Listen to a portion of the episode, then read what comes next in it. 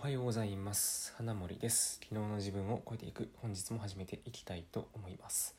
第283回目の放送です。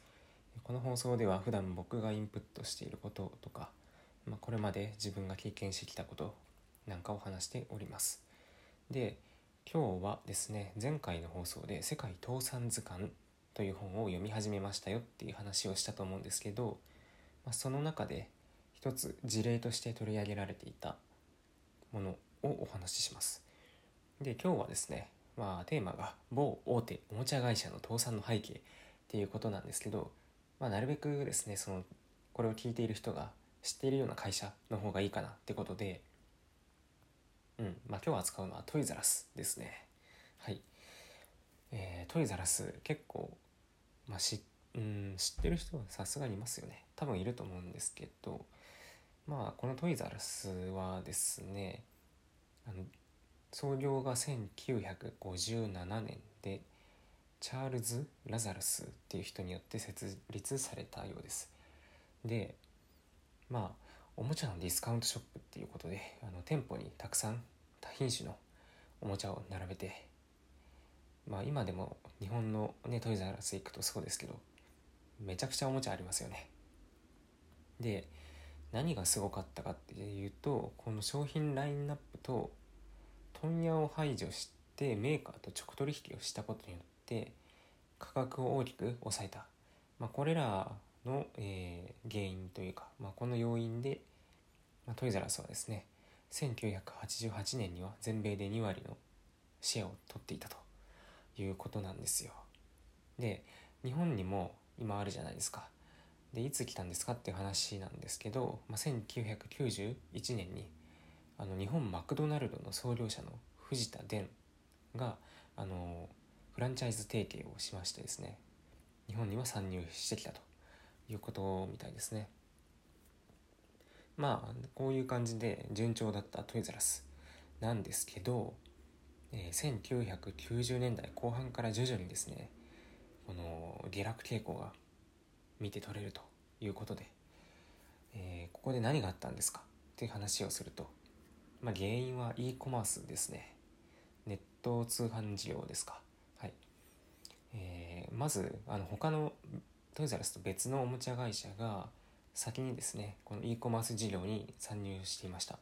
でトイザラスは後追いする形でこの e コマース事業に参入なんですけどまあ、ネット販売を開始してみたところですね、まあ、クリスマス商戦であの商品の遅配を起こしてしまった、うん、届けるのが遅れてしまったっていうことで、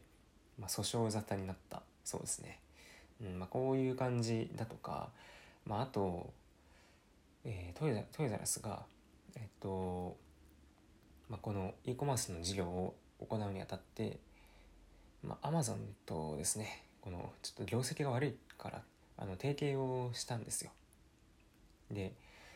まあこの Amazon と提携したはいいんですけど結局 Amazon もそのその後出てきた eBay っていうその e コマースの会社に対抗しないといけないからといって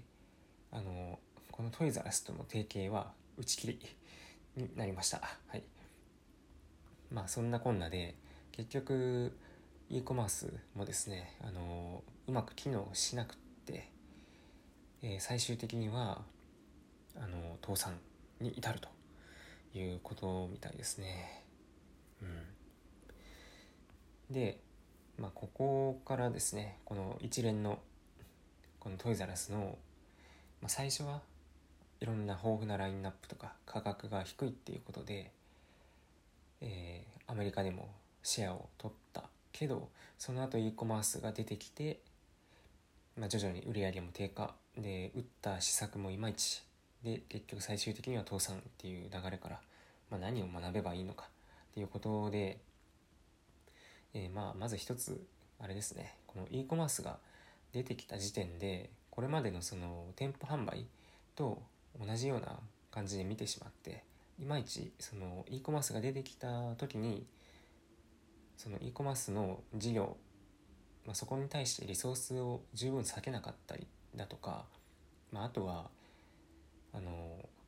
業績がちょっとねあの悪いからといってアマゾンに頼ってもう本当店舗販売店舗販売じゃなくて、えネット販売を完全に Amazon 任せにしてしまったっていうところが大きな誤りであると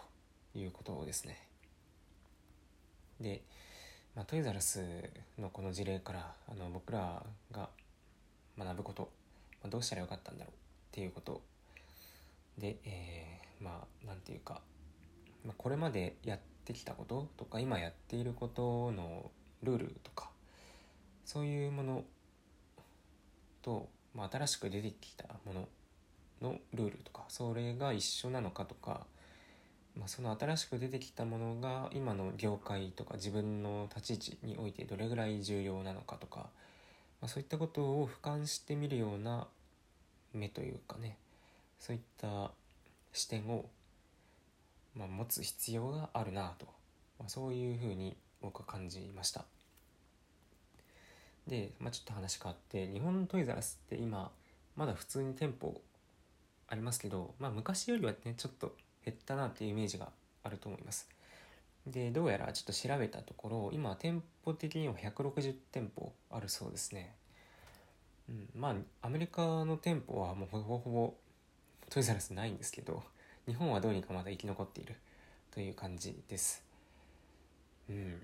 まあね、昔はもうちょっとね、その、あった気がしたんですけど、なかなかやはりネット事業が大きく出てきて、ネット事業というか Amazon とかですよね Amazon とかが普及し始めたことでやはり店舗型のおもちゃ屋さんっていうのは生き残りが難しいのかなと思いましたまあトイザラスも独立店舗っていうよりかは大きな商業施設の一角に入ってるっていうことが多分ほとんどじゃないかなと思います。うん。まあね。おもちゃってなかなかこう小さい子にしかね買う人がいないかなっていうイメージなんで。うん。結構厳しいんじゃないかなと思います。はい、っ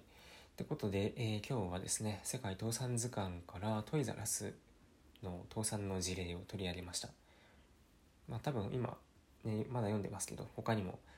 知ったような企業があるんじゃないかなと思いつつ